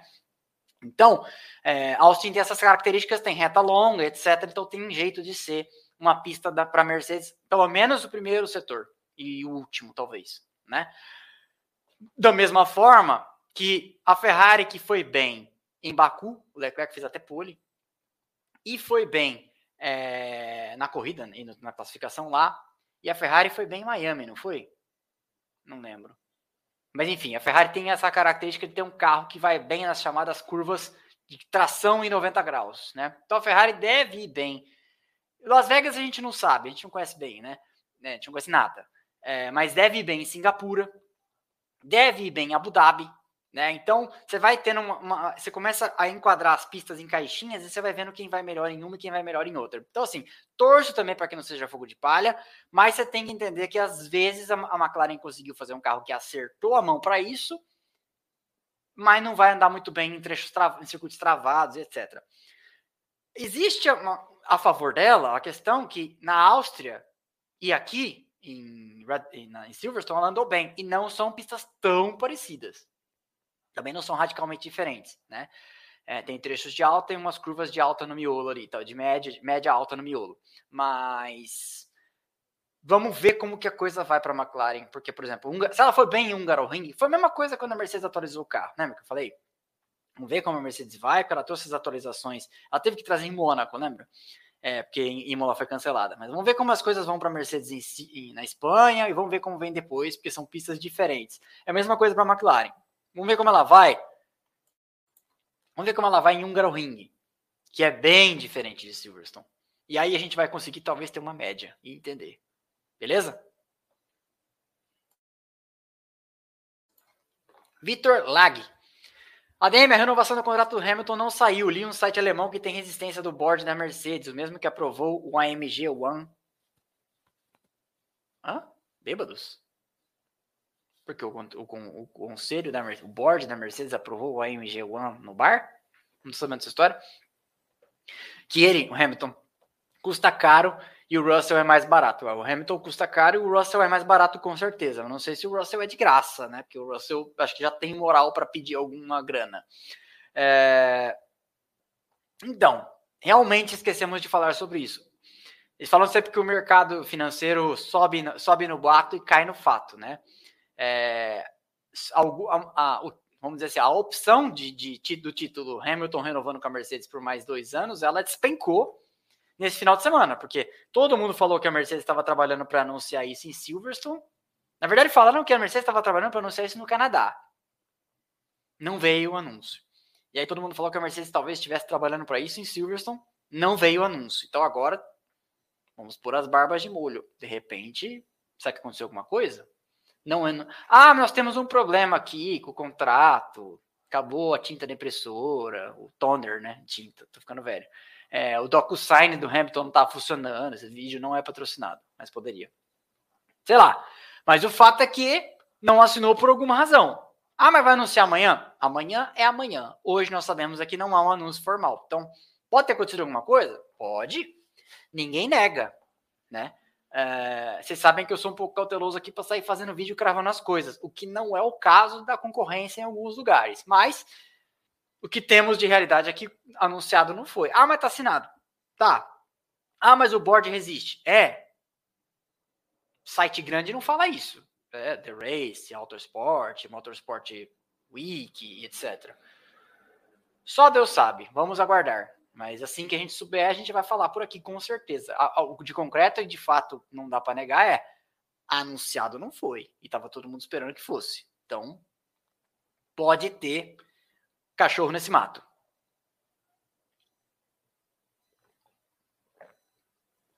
Mil likes, Antônio Prado Júnior. Realmente.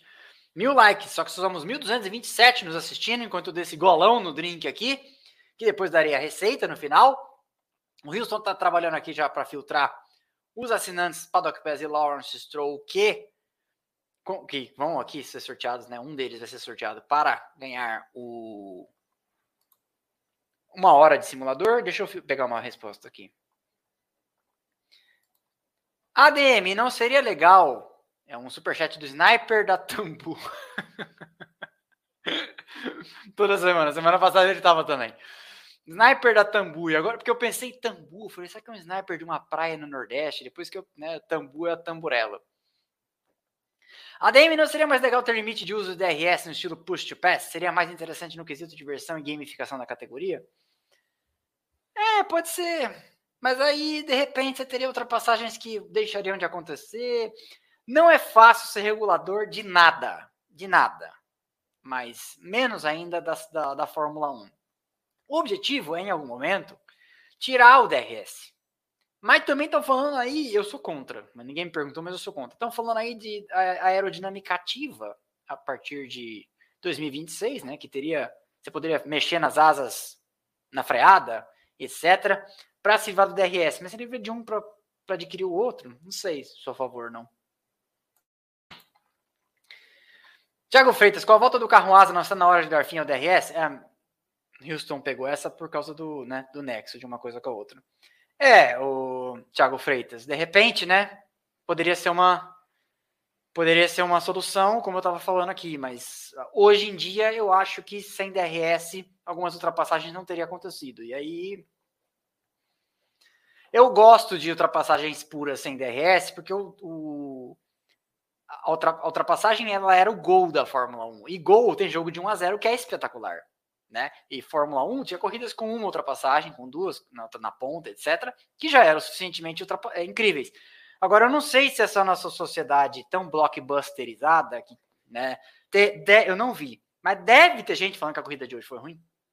Sempre tem. Né? É, tá certo, o Verstappen ganhou sem ser incomodado, mas atrás dele teve uma corrida interessante. Né? Uh, eu, por exemplo, eu falei uma vez aqui na corrida de Miami, o Verstappen largou de décimo, largou de nono, caiu para décimo primeiro. Sem safety car, sem virtual safety car, sem bandeira vermelha, alcançou e passou o Pérez para chegar 5 segundos na frente, ou seja, ele passou todo mundo. E aí alguém falou que a corrida foi chata. É complicado, né, para agradar. Então, não sei.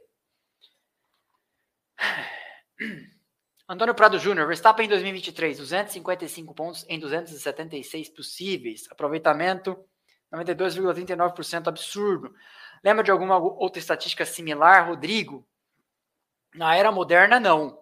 A gente teria que voltar. É, eu acho que no primeiro campeonato da Fórmula 1, o Ascari venceu, quer ver? Fórmula 1, 1950 season. Acho que o Ascari fez um campeonato incrível, quer ver?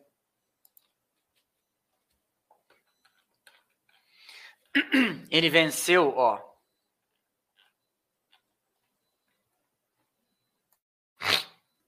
Foi um campeonato com uma, duas, três, quatro, cinco, seis, sete provas. Não, não foi o Ascari, foi o Farina. Não, então não é, não é 50. Quer ver? Peraí. 51. Ah, 51 foi o Fanjo. 52, então. Esses aqui do, do começo eu não lembro de ninguém. Os, os decorar assim a ordem que foi campeão. Fui na, naquele podcast uma vez eu lembrava de 68 para cá. Campeonato Mundial de Fórmula 1 de 52. Isso aí. Ó, as corridas foram disputadas na Suíça, Indianápolis, Bélgica, França, Grã-Bretanha, Alemanha, Países Baixos e Itália. Foram nove provas. Vencedores. Piero Taruffi venceu na Suíça. Aí, Indianápolis era a segunda, mas muita gente não considera. Né? Depois, a terceira, quarta, quinta, sexta, sétima e oitava provas foram vencidas pelo Ascari. Então, não, o Ascari não venceu Fórmula 1 europeia, uma que o Taruffi venceu de Ferrari em Brengarten, né, Berna, na Suíça. E Troy Ruttmann venceu Indianápolis. Mas aí ninguém ia lá. Aquela história que eu já contei de que Indianápolis fazia parte do calendário. Mas o Ascari venceu 3, 4, 5, 6, 7, 8. 3, 4, 5, 6, 7, 8. Ele venceu seis provas no campeonato com 8. Qual que é esse aproveitamento? Já não vai dar, né? 75%. Mas aí, se a gente tirar Indianápolis, ele venceu seis provas no campeonato com 7. Melhora, né?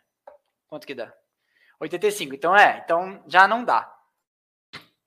Então, até aqui, nós sabemos que falta muito chão. Nós, nós não estamos nem no. Nós estamos na metade do campeonato, né? Foi a 11 primeira vitória, 11 primeira prova do campeonato, é isso? Acho que é.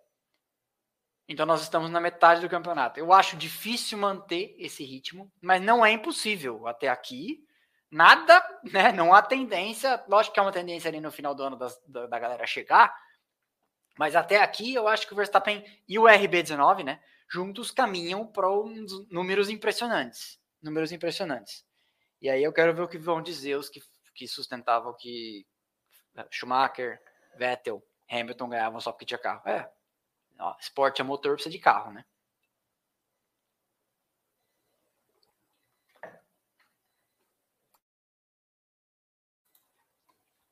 Agora eu vou ficar pensando nas diferenças até o final da live. Que diferença? Ah, diferença da FW14 para FW14B. Ademir, boa noite. Você também enxerga o Sainz na Red Bull? Não, Danilo Rosolém. Você falou isso no começo, né? Não enxergo. O, o Sainz saiu da Red Bull. Ele era um piloto Red Bull. Ele foi piloto da Toro Rosso lá atrás. Ele dividiu a equipe com o Verstappen, inclusive. Não vejo. Ele saiu de lá. Foi, ele foi um daqueles cuspidos pelo sistema que foi se refazer. O Sainz é um Gasly de anteontem, né? Ele foi recomeçar a carreira na Renault. Depois ele passou pela McLaren depois ele foi para a Ferrari. E eu acho assim, o Sainz veio subindo, né, como uma ação valorizando, agora ele está meio que no platô. Vamos ver para onde ele vai. Porque é muito fácil também. Estava pensando nisso na hora do almoço para fazer mais uma reflexão com vocês aqui. Olha só que interessante. Olha que geração interessante. Nós temos. Eu não vou considerar o Verstappen da mesma geração, o Verstappen chegou um pouco antes. Mas Leclerc, o Verstappen é da geração do Sainz, né? Nós temos Leclerc, Albon, Russell, Gasly e uh, é, Leclerc, Russell, Albon, Gasly são uh, e Norris. Cinco. Excelentes pilotos. É, dá para sustentar muito o case de algum deles. Pode acontecer com eles o que aconteceu com os. Com, vou fazer uma comparação engraçada aqui, mas é isso. É, pode acontecer com eles o que aconteceu com uma geração de goleiros do São Paulo, meu time. Porque eu já, eu ia falar, eu tenho que falar. Num dia que a McLaren volta ao pódio, eu, como São Paulino, posso voltar a ter esperança. Né? Dito isso, pode acontecer que essa galera, cinco bons pilotos, vamos ver se eu não esqueci: Albon, Norris, Gasly, Leclerc e Russell, 25% do grid, né? É, um, é, é 25% do grid. Que eles venham a não ser campeões igual os caras que foram goleiros reserva do São Paulo entre 1995, quando o Zete foi jogar no Santos, se não me engano, 94, e o Rogério virou titular até 2009, 10. Sei lá quando que o Rogério aposentou, foi um tempão jogando, né? Então, essa galera pode sucumbir a uma fase, como o Schumacher é, sombreou a carreira de uma série de bons pilotos que vieram é, naquela fase em que ele estava dominando. Né? Então, esses caras podem não vencer nada. E como também pode acontecer com o Sainz não ganhar nada, e são bons pilotos, mas a verdade é que só tem lugar para um. E normalmente, mesmo tendo o melhor carro, o campeonato, com raríssimas exceções, está sempre em boas mãos. Né? Porque não, ninguém vai sustentar que o Verstappen é um mau piloto. Não existe por onde sustentar isso. Mas, né, por menos que o Claudio Mir goste, não dá para sustentar que o Hamilton é um piloto menos que sensacional, que o Vettel era um piloto menos que sensacional, ou que o Schumacher, ou que o Mika Hakkinen, ou que outros tantos questionados porque tinham bons carros. Dito isso, vamos lá, Houston. Flávio Trunk, Trinkle Mel, Neto. ADM, Richard já pode aquecer e tirar o colete? Alguém falou que parece que no canal da Juliane Serrazoli ela disse que os números do Ricardo no, no simulador não, não encheram os olhos de ninguém, né? Mas assim, informação de orelhada. Eu ouvi falar, acho que foi no grupo Paddock Pass, salvo engano, mas essa era a história, tá? Então acho que não. Adriana Tralau Venturelli. ADM, parece que o Piastri é um excelente piloto também. Está conseguindo acompanhar o Norris. O Piastri é um excelente piloto. É, eu já fiz um vídeo sobre por que não temos mais pilotos brasileiros na Fórmula 1. E lá eu falo sobre isso. O Piastri chegou na Fórmula Renault, que é antes da Fórmula 3, venceu no primeiro ano. 2018, acho. O Piastri. Che... Não, 2019. O Piastri chegou na Fórmula 3 e venceu no primeiro ano. Piastri chegou na Fórmula 2 em 2021 e venceu no primeiro ano. Então, não é à toa que ele foi disputado a tapa pelas equipes. Conversou com várias delas, assinou com o programa de jovens pilotos da Alpine e quando percebeu que a Alpine estava cozinhando ele para tentar renovar com o Alonso, deu linha com o seu empresário Mark Webber e assinou com a McLaren. E é o negócio que a McLaren fez hoje. Porque, vamos lá, Nesse ano tem três estreantes no grid: De Vries, Sargent e Piastri. Qual que é o melhor deles? Qual que foi disputada a etapa? Entendeu? Porque o De Vries foi trazido depois de ter ido bem lá em Monza e tal, mas ele teve que fazer carreira lá na Fórmula E. Já tinha tomado outro rumo. Aí a Mercedes deu para ele uma chance de andar o ano passado umas, umas ocasiões lá. Precisaram de alguém botar no carro do álbum. Mas a verdade é que o De Vries já estava meio que tipo, naquele rumo águas passadas, tipo Stoffel Van, Van Dorn, não volta mais, né? E outros tantos. Então essa é a história. Piastri é um excelente piloto. Não sei, se, não estou afirmando que vai ser campeão, não estou afirmando que nada, mas é um excelente piloto.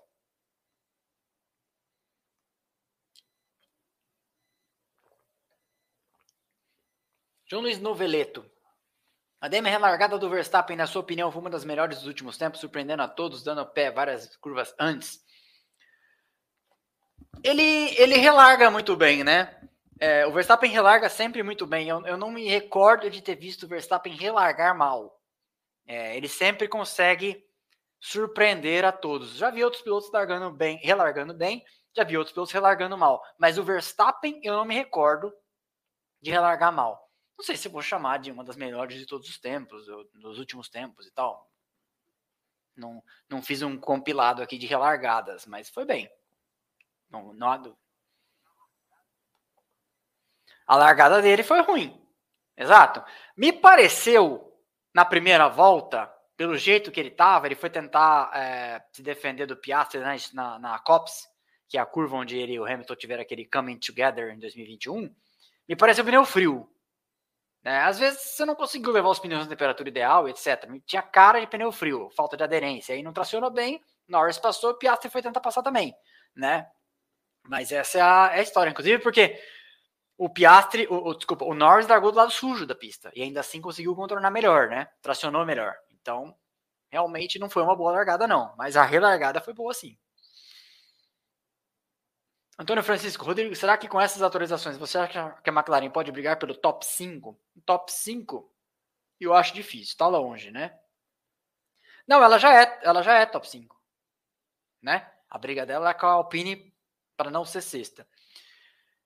É, vamos, vamos, vamos acompanhar. Como eu falei, vamos esperar a Hungria, que é uma pista bem diferente, para a gente entender por onde as coisas vão.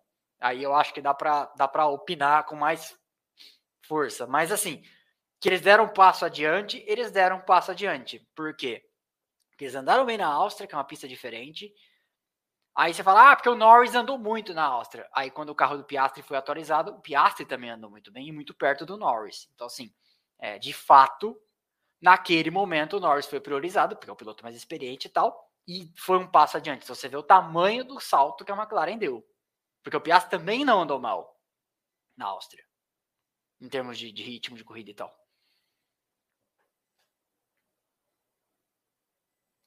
Magno, Amorim, violão, guitarra. Rodrigo, não teria feito mais sentido a McLaren ter colocado pneus macios? O que explica a Mercedes não ter conseguido ultrapassar as McLarens? A Mercedes parece é, tá usando mais downforce para priorizar curvas de alta, etc. E o que gera mais arrasto. E aí tem um carro que não anda muito bem em retas, né? É, parece ser o caso. Já era assim no ano passado por causa da história do Porpoise. A gente tinha que andar com o carro mais alto, o carro mais alto no ano passado, isso tinha que usar mais angulação nas asas porque o assoalho era menos efetivo. Não sou engenheiro, não sou aerodinamicista nem nada, mas nesse ano, por alguma razão, eles estão usando ali a, a mais a, parece uma, uma configuração com mais arrasto. É, tanto que no miolo o Hamilton parecia ter mais velocidade né, nas curvas é, e, e, nas curvas de alta, mas não em reta. Uh, escolhas, né? Agora, sobre a McLaren, eu falei no, no, no Twitter, e repito aqui, que é o seguinte: não vamos crucificar a McLaren, porque às vezes a gente tem que pensar também o seguinte: eles sabem a degradação de pneus que os carros deles tinham, eles sabem o ritmo que eles iam conseguir sustentar de macios, e tem mais uma coisa: eles sabem às vezes os macios que eles tinham estavam todos usados e os duros estavam zero. E eles fizeram as contas e falaram: não, esses macios aqui vão chegar arrebentados no final, porque eles já têm voltas, ou não tem mais macio para usar. Esses macios estão gastos, é melhor ir de duros porque eles vão se segurar. E não dá para dizer que a McLaren errou o Norris se segurou na frente do Hamilton, né? E o, e o Piastri não chegou tão atrás assim. Fizeram 30 pontos. Fizeram metade dos pontos que eles, eles têm 59, né? Então ficou respondida a pergunta aí. Fizeram metade dos pontos que eles tinham do ano e fizeram hoje. Tá excelente. Passaram a Alpine. Vamos lá. Tito Portugal. 10 euros. Êêê! Boa noite e abraço de Portugal, ADM. Abraço de Portugal, amigo do Além Mar. A Red Bull do Verstappen está na outra galáxia a Ferrari, Mercedes e Aston Martin sofrem para vencer uma corrida. Acha que a Red Bull leva todas as corridas esse ano? Tito Portugal, eu não sei se a Red Bull vence todas as corridas do ano. Eu sei que eu, em todas as corridas do ano, vou responder sobre a Red Bull vencer todas as corridas do ano, até que a Red Bull não vença mais uma corrida no, nesse ano. Não, vença, não tenha vencido todas as corridas nesse ano porque toda semana eu tenho respondido aqui e vai, né? Mais uma semana, mais uma corrida, mais uma corrida vencida pela Red Bull e vai continuando a invencibilidade. E o RB19 vai se colocando ali no panteão dos grandes carros da história com uma, uma proporção muito boa. Se ele não vencer mais nenhuma corrida aqui, ele já tem 50%. E ninguém, ninguém é maluco de achar que ele não vai vencer mais nenhuma, né? É, então, eu acho que ainda é possível que a Red Bull vença todas as corridas esse ano. Nós temos que lembrar que vai começar a entrar na segunda metade do ano agora, não vai começar não, vai entrar na segunda metade do ano agora e vamos começar a ver quebras. Vamos começar a ver componentes sendo trocados, punições, etc. O que não significa que eles não têm carro para vir passando todo mundo, né? Uh, mas o imponderável é que vai entrar em vigor, porque daqui para frente você pode ter, de repente, uma Ferrari, uma Aston Martin, uma Mercedes, uma McLaren, sei lá, uma Alpine, que não faz uma troca de componentes dessa, consegue se segurar na frente, a corrida complicada, safety car, lá, lá, lá, e ganha. Automobilismo é um esporte cheio de variáveis imponderáveis, é um, é um, é um jogo de futebol que não tem só dois times, tem 20 times, cada um tentando ganhar o jogo sozinho.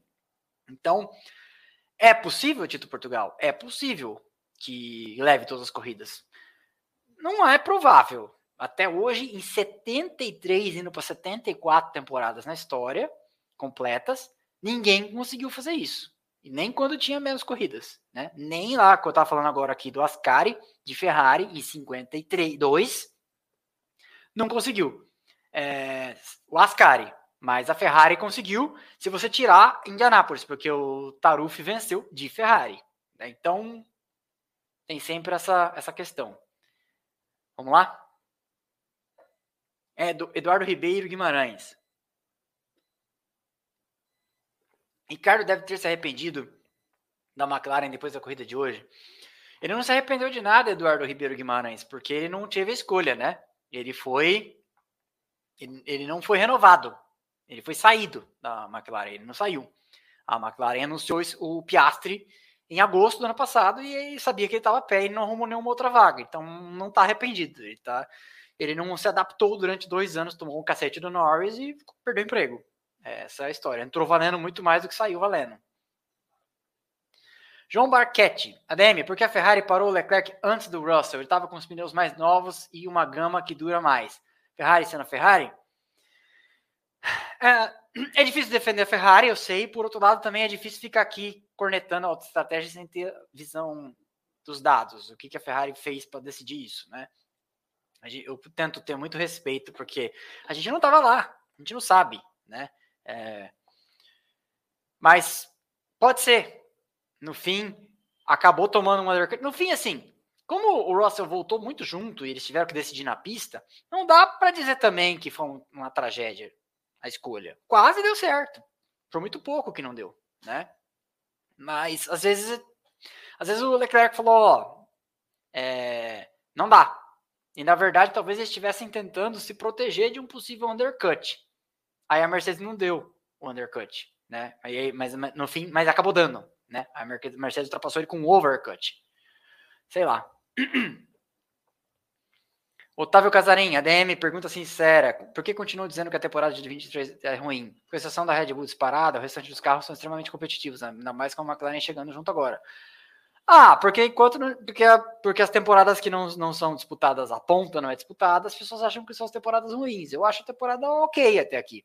Já teve piores, já teve melhores. Uh, eu só posso agradecer que todo domingo, domingo sim, domingo não, ou todo domingo tem 20 carros maravilhosos com excelentes pilotos indo para a pista se matar e que eu posso indo por cima trabalhar trabalhar com isso. Então, uh, é, sempre vão dizer, liga não. Carlos Eduardo Ferreira, com a possibilidade da Red Bull fechar o ano com 100% das vitórias, você acha que a FIA pode tentar alguma mudança já para 2024? Só dá para mudar o regulamento na canetada sem a unanimidade das equipes se for uma questão de segurança. Acho difícil. Não estou vendo nada no momento. Ano passado nós tivemos uma questão do porpoise em que era realmente assustador. Né? Mas esse ano acho que não. Fabrício Lima, Rodrigo, ganhei um sorteio do canal Kit Lego Mercedes AMG. Estou muito feliz com o kit, mas meus sobrinhos não me respeitam mais. Posso trocar? Você quer trocar por o quê? e outra, não aceitamos Legos já montados, Fabrício Lima. Bruno Maschiari, boa noite, ADM. Qual grande prêmio da Fórmula 1 você tem mais vontade de ir assistir em loco? Hum, eu já fui nos que eu mais queria, que era do Canadá. Foi em 2012. Voltaria, mas eu acho que se passa Silverstone. Que dizem que a atmosfera é surreal. Monza também falam muito bem, né? E talvez Imola. Acho que também seria muito legal. Tiago Cerqueira, suspeito que seja a ligação dos braços da suspensão com chassi. Suspeito que seja a ligação dos braços com o chassi que é a diferença do 14 para o 14B. Não precisaria abrigar molas, mas chequei agora e só estou vendo no início. Estou vendo do início. É, é mais ou menos isso aí. Se ninguém mais acertou, depois eu falo. André, Adem, você acha mais negócio para o Sainz Jr. ir para a suposta Audi ou ficar na Ferrari e ser sombra do Leclerc? Ah, todo recomeço é melhor, né? É... Porque tem uma coisa, no coração da Ferrari, eu acho que fica claro que o Leclerc era o preferido. Ele tem aquela alma mais Ferrari, eu acho. E ele é no seu dia ele é mais veloz, né? Na, no geral. Por isso que eu tô surpreso com o Sainz na frente dele. Mas eu acho que quando ele sai, quando o Leclerc sair, seja lá para onde ele for, mesmo que seja só para aposentadoria em algum momento no futuro, eu não acho que o Sainz vai ser alçado a líder da equipe. Eu acho que você percebe cedo quem é o líder da equipe e quem tem potencial de ser líder da equipe. Vamos dizer assim.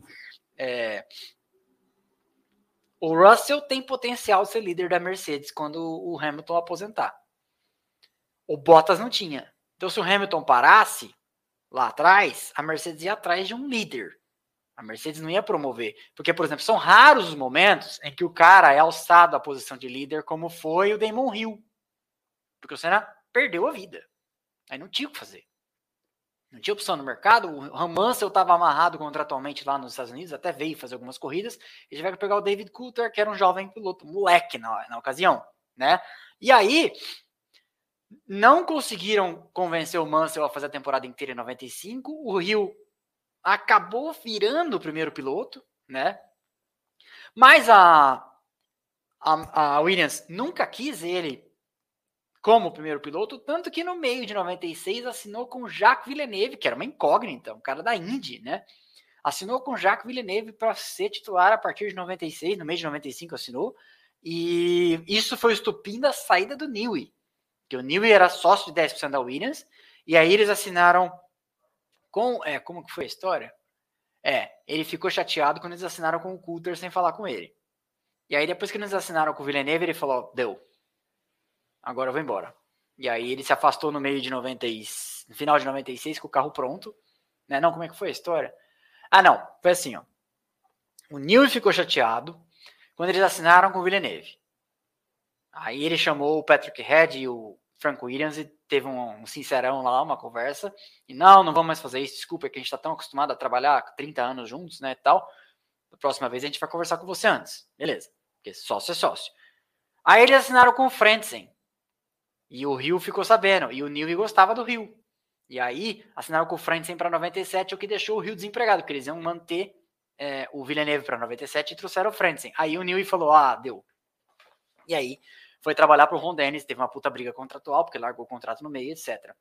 O que eu quero dizer? É difícil o cara que é o número 2, quando sai o número 1, um, virar automaticamente número 1, um, como se fosse vice-presidente, né, que é cai um, assume o outro.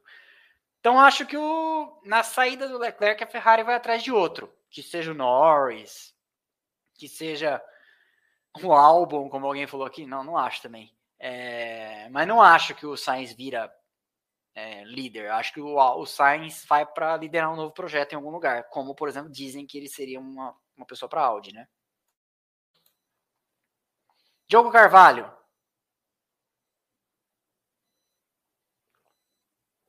Joe Carvalho diz que leu em algum site que o Hamilton quer que diminuam consideravelmente os compromissos com patrocinadores.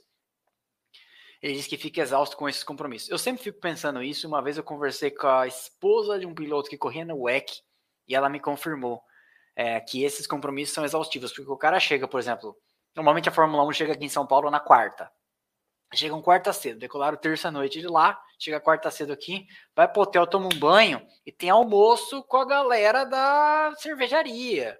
E de tarde tem, na, vai na agência de publicidade do cliente e tal, fazer um OE. E de noite tem jantar não sei onde. E na quinta já tem um Media Day. E lá tem mais um monte de compromisso. Então, assim, é exaustivo. E o, antes que a, que a galera do óculos Ray-Ban Caçador, né? Que a galera do Claudio Mir diga que o Hamilton é um Nutella, o primeiro, um dos primeiros a impor isso contratualmente era o Kimi Raikkonen, que reduziu, assim, na, tanto na, mesmo na Ferrari e depois na Alfa Romeo, falou, ó, pode cortar até do salário. Eu não vou fazer, eu vou fazer o mínimo, eu não vou fazer compromissos é, com patrocinador além do básico, do essencial para sobrevivência. Não vou, não vou, não vou de jeito nenhum. E aí ele fazia o mínimo possível. É, então, pode ser, pode ser um entrave. E por outro lado, quem banca quer a presença do cara, né? Então é, é embaçado. Deve ser um stick puxa que eu não queria estar no meio.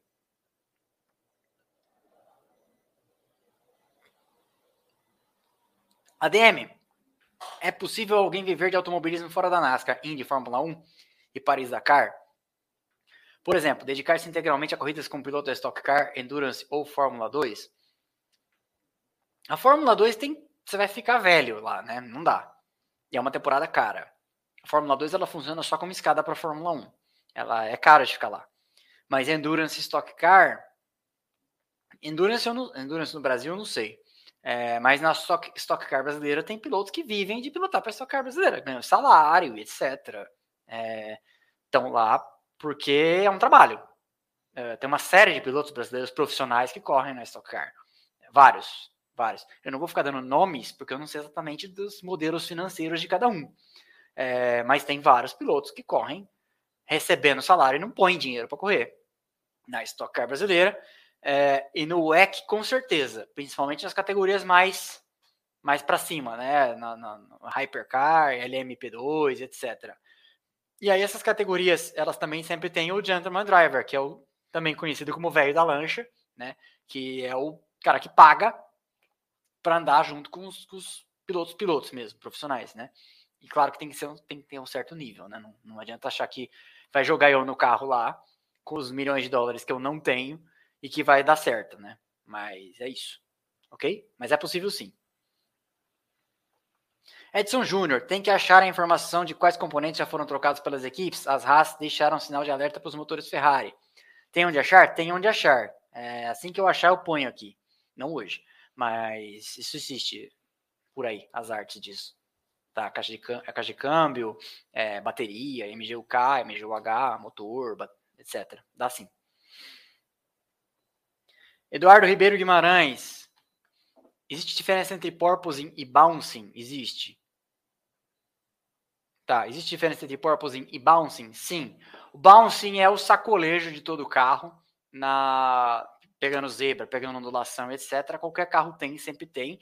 E o, o bouncing, ele sacode e é, é, o tempo que a suspensão leva para absorver aqui do carro parar de sacudir. Porque essa dinâmica fazendo assim, ela bagunça o ar que está por baixo do carro. E se você tem tanta pressão aerodinâmica gerada pelo assoalho, automaticamente sacudindo assim, você tem uma inconsistência do desempenho aerodinâmico. Isso é o bouncing. E o porpoising é aquele movimento repetitivo que eu fiz aqui aquele experimento com a colher, imitando o Albert Fábrega, é, que é você gruda o você gruda o assoalho e quando ele rela ou ele anula o ângulo de ataque, a suspensão empurra o carro e ele vai fazendo isso de maneira repetitiva. São parecidos, mas eles têm origens diferentes. Gustavo Fávaro, como faz esse drink aí, ADM? Boa. Compra uma latinha daquelas pequenas de água tônica, põe com quatro pedras de gelo numa taça de vinho branco, que é aquelas taças menores, né? Mas pode ser na grande também, não tem problema. E aí põe umas quatro pedras de gelo, esvazia a latinha.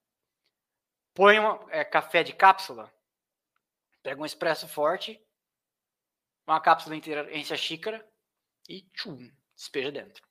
E vai ficar separado. Aí você vai misturando e vai tomando. Seja feliz.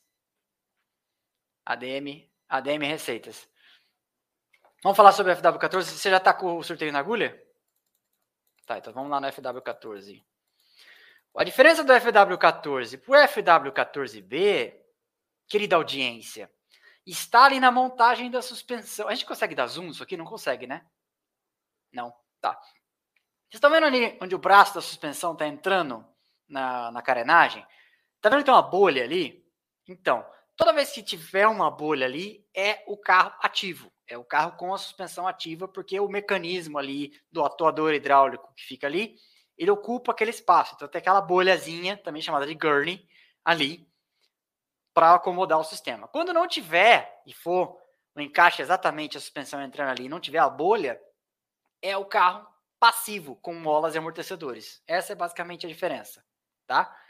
A diferença do 14 para o 14B, Fábio, Fabrício Magro Valora disse, é o calombo no encaixe da suspensão dianteira para caber os equipamentos de suspensão ativa. Exatamente como disse aí o amigo internauta Fabrício Magro, sempre presente lá no grupo Paddock Pass. Alright? Vamos lá para o sorteio? Bora, o Houston vai colocar aqui na tela, então, é, o vencedor. Antônio Francisco é assinante Paddock Pass? Assinante Paddock Pass, Antônio Francisco ganhou uma hora de simulador na Pilotec. Vai lá, vai tomar uma surra Então, Antônio Francisco, você entre em contato comigo pelo WhatsApp, se você é do Paddock Pass, você tem meu WhatsApp, pelo, pelo e-mail do canal, ou pelo Instagram, ou pelo Twitter, onde você quiser. Manda mensagem, manda seus dados, nome, RG, e-mail, para eu passar para a Pilotec, e aí você tem um ano de hoje, 9 de 7 de 2023, tem um ano para agendar sua uma hora lá com o coach. Acho que o coach é o Heron, que vai cuidar de você no simulador, para você se divertir lá. Então, Antônio Francisco, compareça ao balcão e aí passe seus dados para mim para a gente comunicar lá para o pessoal da Pilotec. Hoje mesmo eu mando para eles. Valeu? Pessoal, obrigado a todo mundo que veio. A gente continua aqui em programação normal, muito trabalho pela frente. Vamos ter que fazer algumas alterações aqui que vocês não vão perceber, mas vamos ter que fazer algumas alterações aqui. E a gente segue com nossos episódios terça, quarta. Nessa semana não tem Fórmula 1, então no domingo não tem é, não teremos live, mas a gente volta na outra e tal. Então é isso, ok? Deixa o like é de graça, se inscreva no canal se ainda não for inscrito, se inscreva no canal de cortes que está aqui embaixo na descrição. Faça esse favor para você, para mim. Se inscreva no grupo de notificações do Telegram ou do WhatsApp, a sua escolha para você receber notificação de todos os vídeos que saem por aqui, no momento em que eles saem por aqui. Amanhã, 11 da manhã, saem os cortes desta live e às 17 também. Valeu? Então é isso, pessoal. Aquele abraço, boa noite, tchau, tchau, ótima semana.